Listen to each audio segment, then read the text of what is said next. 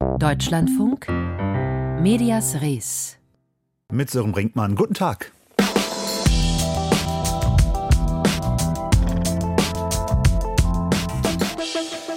Einer Fälschung wird heute große Ehre zuteil. Die Tagebücher, die nicht etwa Adolf Hitler geschrieben hat, sondern Konrad Kujau, sie sind jetzt im Bundesarchiv. Das Medienhaus Bertelsmann hat sie heute übergeben. Sie werden am Standort in Koblenz untergebracht, sollen nach einer archivarischen Bestandsaufnahme digitalisiert und dann in digitaler Form zur Verfügung gestellt werden.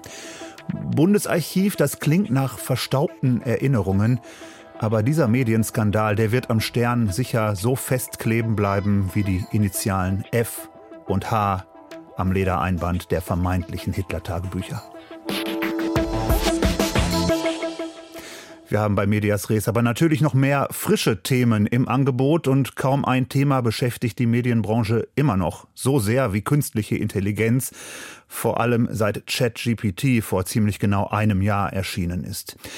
Die Mutter von ChatGPT, das Entwicklerunternehmen OpenAI, will zukünftig mit der Mutter der Bild-Zeitung zusammenarbeiten, mit dem Springer Verlag. Beide sprechen von einer globalen Partnerschaft. Mehr dazu von Nils Dams. Wer sich mit ChatGPT über aktuelle Themen informieren möchte, hat ein Problem. Antworten gibt es bisher nur mit Informationen bis maximal April 2023. Das soll sich jetzt ändern. Nutzern des Bots werden künftig weltweit Zusammenfassungen von aktuellen Ereignissen angezeigt.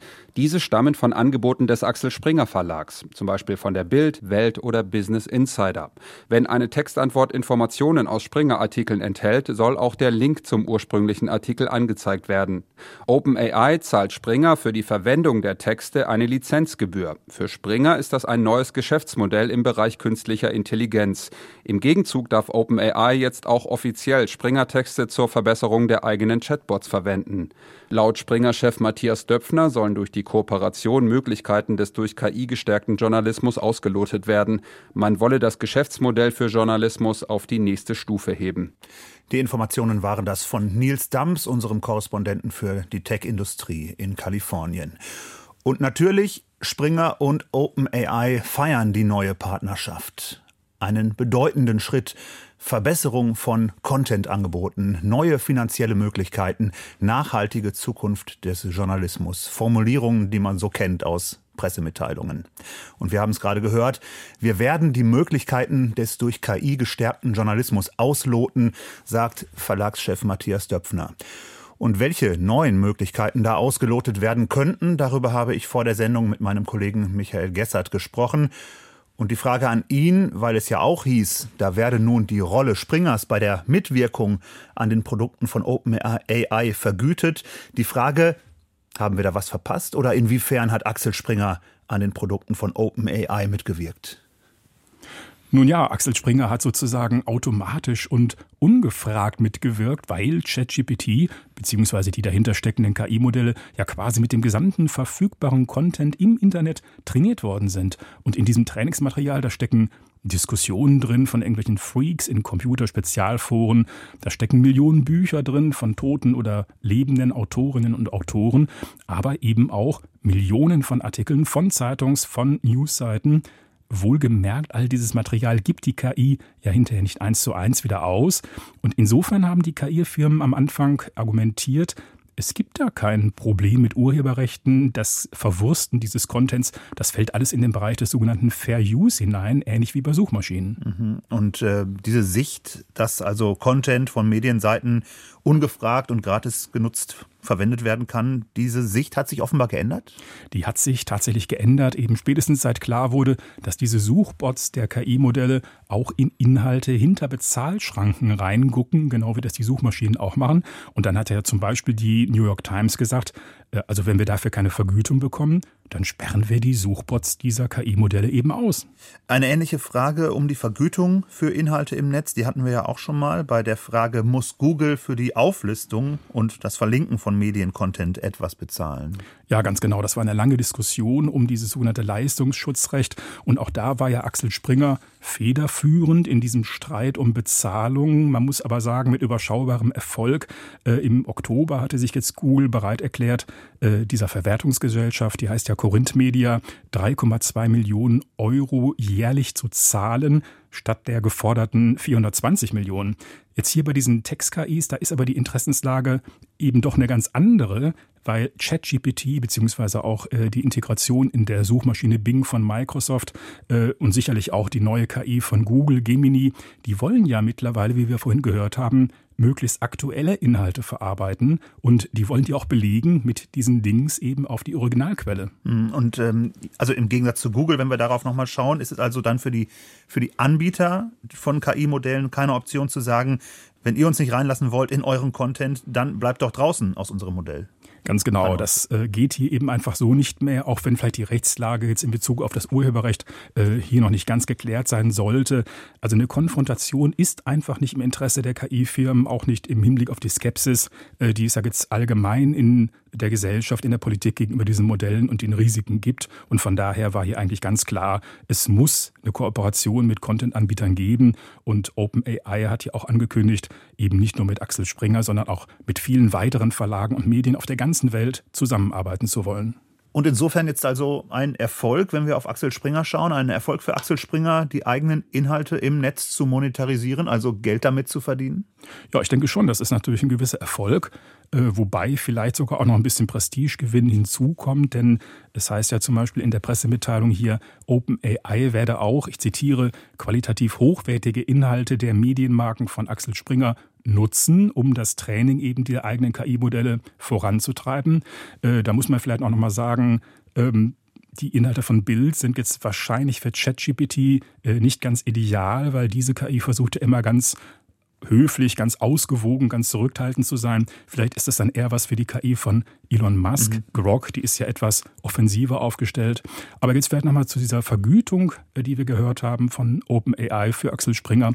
Ob und wie viel Geld da wirklich netto fließen wird, ist noch die Frage. Warum? Ja, Axel Springer hat ja seinerseits eben, ich zitiere auch nochmal, KI-getriebene Projekte, die auf der Technologie von OpenAI aufbauen ist also ein zahlender Kunde von OpenAI und im Klartext heißt es natürlich, äh, Axel Springer versucht mit KI-Einsatz eben massiv Personalkosten zu sparen. Im Juni hatte der Verlag angekündigt, bei Bild Stellen zu streichen und hatte dabei geschrieben, eben man müsse sich leider von Kollegen trennen, die Aufgaben haben, die in der digitalen Welt durch KI und oder Prozesse ersetzt werden. Und ich würde mal sagen, wie weit jetzt dieser Abbau gehen wird, ob da eben wirklich bei Bild oder anderen Publikationen von Axel Springer jetzt dann irgendwie weitgehend menschliche Journalisten und Journalistinnen ersetzt werden können durch eine Schreib-KI, das wird sich zeigen. Aber dieser ganze Transformationsprozess eben mit unguten Folgen für die Beschäftigten in der Medienbranche, der steht ja letztens eben für die ganze Branche an. Mhm. Vielen Dank. Michael Gessert war das zur vereinbarten Kooperation von Axel Springer und OpenAI, dem Entwicklerunternehmen von ChatGPT. Vielen Dank.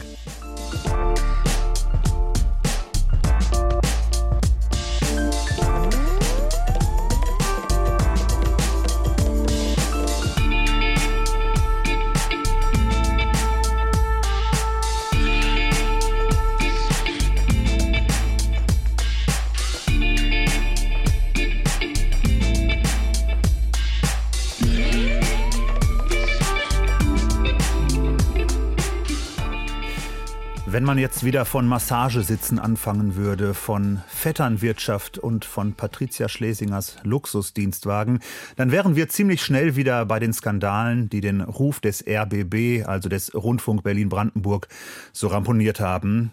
Aber man will ja nach vorne schauen beim RBB mit einer neuen Intendantin, die seit drei Monaten im Amt ist und auch mit einem geänderten Staatsvertrag, in dem Konsequenzen aus der Krise gezogen werden sollen. Heute Mittag hat der Brandenburger Landtag dem zugestimmt und kleine Erinnerung in Sachen RBB Staatsvertrag. Da ist der Auftrag formuliert. Ob mehr von Brandenburgs schönsten Alleen, mehr Weihnachtssingen in der alten Försterei oder mehr Abendschau gezeigt werden soll. Geregelt ist da aber auch, wie viel zum Beispiel die Politik in den Aufsichtsgremien künftig zu sagen hat. Aus Sendersicht eindeutig zu viel. Da fürchtet man um die gebotene Staatsferne. Der Ton zwischen RBB und Brandenburger Landtagsabgeordneten ist inzwischen scharf geworden. Unser Brandenburg-Korrespondent Christoph Richter meint in seinem Kommentar, dass es der Politik mehr um einen schnellen wahltaktischen Erfolg geht, als um eine echte Neuordnung des RBB. Die Worte sind gewaltig. Es ist von fehlender Demut die Rede. Der Rundfunk Berlin-Brandenburg habe den Ernst der Lage nicht erkannt. Keinen Schuss mehr frei. Der Sender müsse von seinem hohen Ross mal runterkommen. Wer den Staatsvertrag ablehnt, der habe nicht verstanden, wie Brandenburg tickt. Das sei aberwitzig.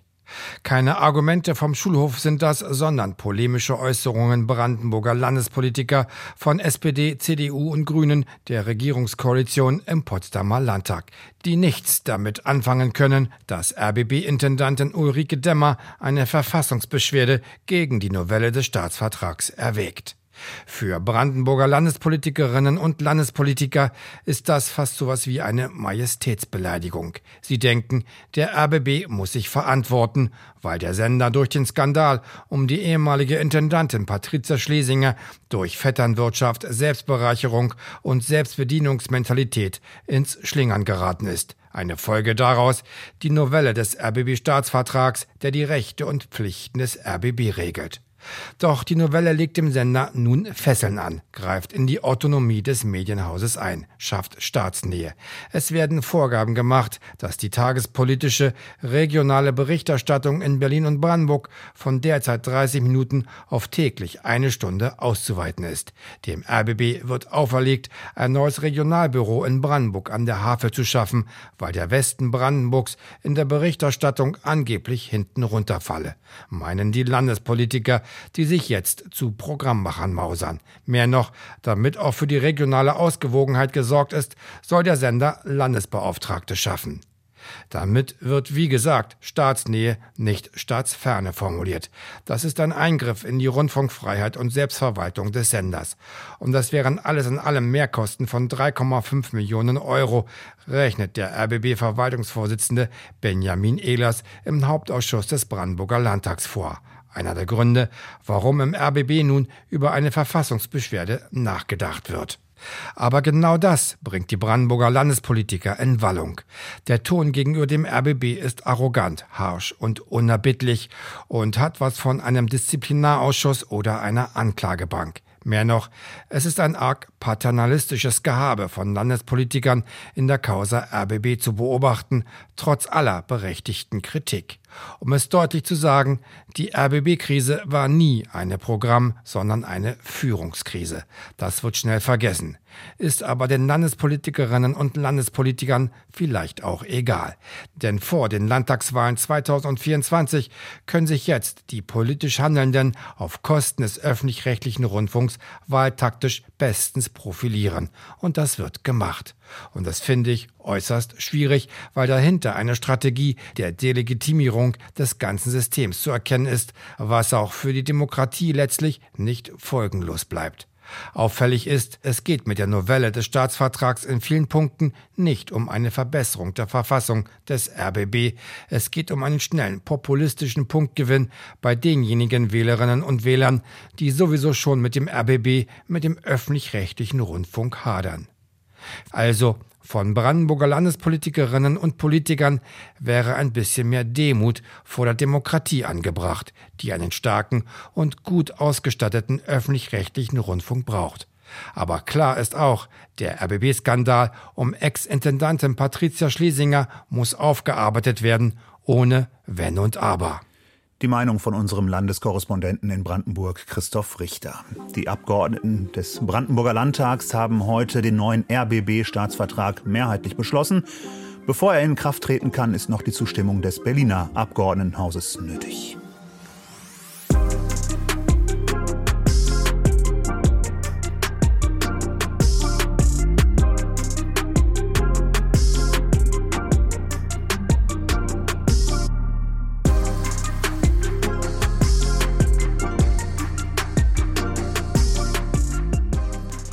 Medias Res im Deutschlandfunk.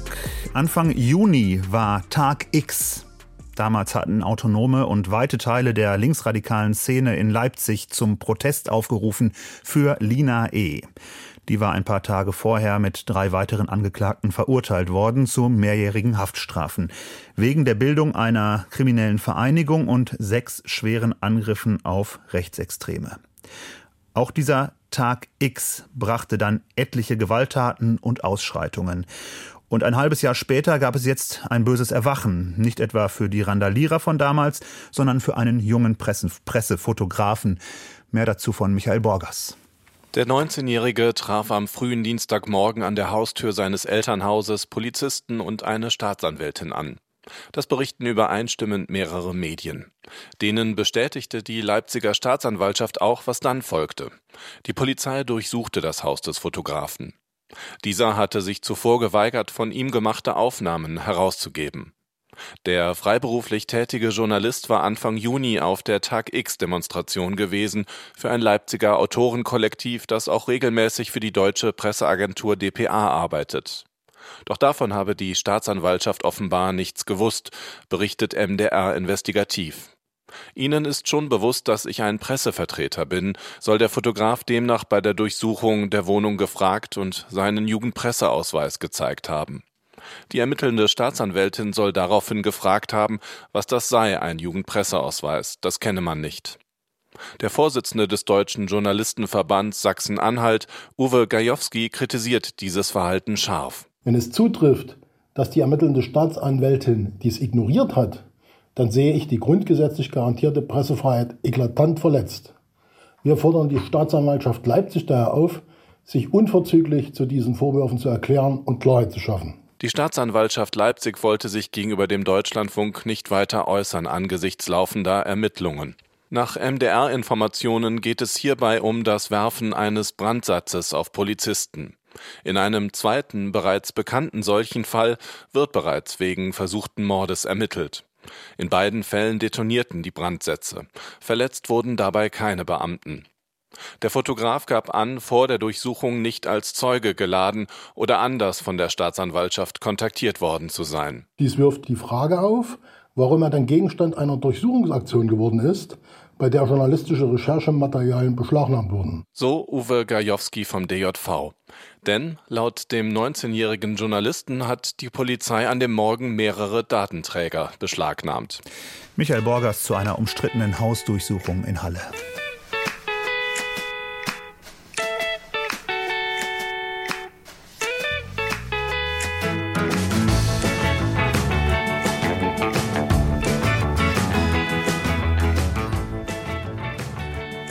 15 Uhr 52 ist es. Sie hören in Deutschlandfunk jetzt noch mit einem Thema aus der Kategorie Wenn zwei sich streiten, dann klingelt die Werbekasse. Denn wenn sich Shurioka und Montana Black streiten, dann ist das vielen Leuten ziemlich egal. Ein paar hunderttausend, mutmaßlich jüngere Leute, interessiert es aber brennend, sodass jeder neue Spruch neue Klicks bringt in den sozialen Medien und damit auch neue Werbeeinnahmen. Nur dass es hier schon lange nicht mehr um einen echten Streit geht, sondern eher um eine Hasskampagne in der Gaming-Szene, wie unser Autor Nils Schniederjan schildert. Videos gegen Shoyuka lohnen sich. Das zumindest behauptet Marcel Eres in diesem Video. Da listet er seine angeblichen Einnahmen durch Videos gegen die junge Frau auf. 3.000, 4.000, 3.000, 4.000, ein Düsenjäger vielleicht, nochmal ein Düsenjäger, nochmal ein Düsenjäger. Also das schmeckt echt gut, Shoyoka. Kannst immer gerne so weitermachen. Den finanziellen Segen nehme ich mit. Eres Künstlername ist Montana Black. Er ist einer der erfolgreichsten deutschen Streamer. Seit einigen Monaten veröffentlicht er auch Videos gegen die 26-jährige Pia Scholz, die unter dem Künstlernamen Shuyuka ebenfalls als Streamerin unterwegs ist. Wie Montana Black spielt und überträgt auch sie hauptsächlich Spiele im Internet. Ich könnte versuchen, meinem Ehemann den Thron abzunehmen. Jeden Monat besteht Aber Shoyuka macht auch explizit politische Inhalte. Anders als die meisten anderen Streamer. Weil sie sich als intersektionale Feministin versteht, gilt sie Teilen der Gaming-Szene als wokes Feindbild. So wurde sie im Mai 2023 für ihre Mischung aus Gaming und politischer Aufklärung beim Deutschen Computerspielpreis als Spielerin des Jahres ausgezeichnet. Daraufhin hagelte es mal wieder Kritik aus der Gaming-Community. Der Vorwurf, sie spiele gar nicht so viele Spiele wie andere. Hier etwa geäußert von einem Kanal namens KuchenTV, dem allein bei YouTube mehr als eine Million Abonnenten folgen. Auf der Twitch-Statistikseite kann man sehen, dass 52 Prozent ihrer Inhalte aus Just Chatting bestehen. Also kein Zocken, sondern sie quatscht da halt einfach mit ihren Zuschauern. Sie wurde natürlich für diesen Preis kritisiert, ganz klar, weil sie es halt einfach absolut nicht verdient hat, diesen Preis zu bekommen. Die Preisverleihung liegt nun schon über ein halbes Jahr zurück. Die anfängliche Kritik hat sich inzwischen zu einer Kampagne ausgeweitet. So sieht es auch Mick Prinz, Digitalreferent bei der Amadeo Antonio Stiftung das, was wir hier sehen, ist ja nicht irgendwie nur ein Konflikt zwischen zwei, drei Parteien, sondern das ist eine fast ein Jahr anhaltende äh, Diffamierungskampagne, die kontinuierlich ähm, da ist und die kontinuierlich Shoyoka versucht zu diskreditieren und fertig zu machen. Dass Videos über die Gamerin besonders gut geklickt werden, haben inzwischen viele, vor allem Männer, entdeckt. Sucht man zum Beispiel auf YouTube nach ihrem Künstlernamen, muss man lange scrollen, bis man ein Video von ihr selbst sieht. Vorher gibt es Inhalte wie Shoyuka dreht komplett durch. Monte zerstört Shoyuka. Shoyuka lügt und hetzt wieder. Viele in der männerdominierten Streaming-Community machen immer mehr Videos gegen die 26-Jährige. Offenbar, weil es lukrativ für sie ist. Man schaut sich die Accounts von Leuten an, die quasi da gerade über mich herziehen und sieht, hey, ich bin nicht die Erste, ich bin nicht die Letzte. Das gehört zum Geschäftsmodell von manchen InfluencerInnen, dass sie halt nur über andere sprechen und das halt zu ihrem Inhalt machen. Diese Reaktionsvideos werden hunderttausendfach angeklickt. Und diese Aufmerksamkeit wird auch politisch ausgenutzt, sagt Mick Prinz. Was man aber definitiv beobachten kann, ist, dass viele rechtsextreme Influencer genau diesen Content geteilt haben von diesen reaktionären Bubbles, dass sie es irgendwie ganz ansprechend fanden, dass es dann irgendwie so eine breite Mobilisierung gegen eine Person gibt, die sich für marginalisierte Stimmen einsetzt. Und ich würde jetzt definitiv nicht so weit gehen wollen und sagen wollen, dass irgendwie diese reaktionären StreamerInnen irgendwie rechtsextrem sind. Das sind sie nicht.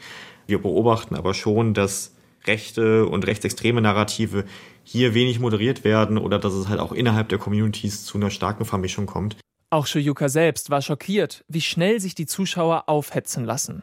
Ich glaube, gerade an den Kommentaren merkt man, dass der Anteil der Zuschauerschaft, der auch wirklich Hass empfindet, nicht so gering ist, wie man vielleicht vermuten würde. Und ich finde, das Level an Eskalationsbereitschaft in diesen Communities hat mich selbst dieses Jahr sehr schockiert. Also ich habe nicht damit gerechnet, dass man so einfach Menschen mobilisiert bekommt, um gegen eine andere Person vorzugehen. Die Streamerin fühlt sich vor allem von den Plattformen im Stich gelassen. Aber sie sieht auch beim Gesetzgeber Nachholbedarf. Wenn ich mit dem Fahrrad unterwegs bin in der Innenstadt und jemand schreit mir Arschloch hinterher, habe ich bessere Möglichkeiten, da mit einer Anzeige durchzukommen, als wenn jemand zehn Videos zu mir macht. KuchenTV einer der Hauptakteure, wurde inzwischen auf Twitch gesperrt.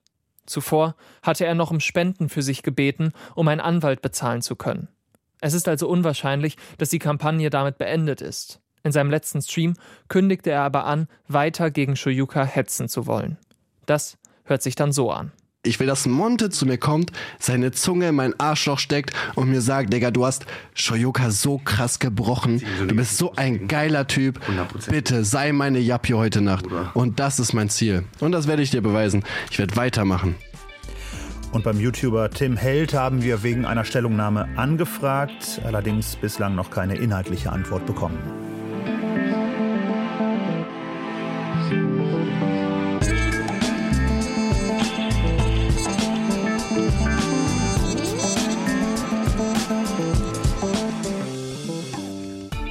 Soweit Medias Res hier im Deutschlandfunk. Gleich nach den Nachrichten um 16 Uhr geht's weiter mit dem Büchermarkt.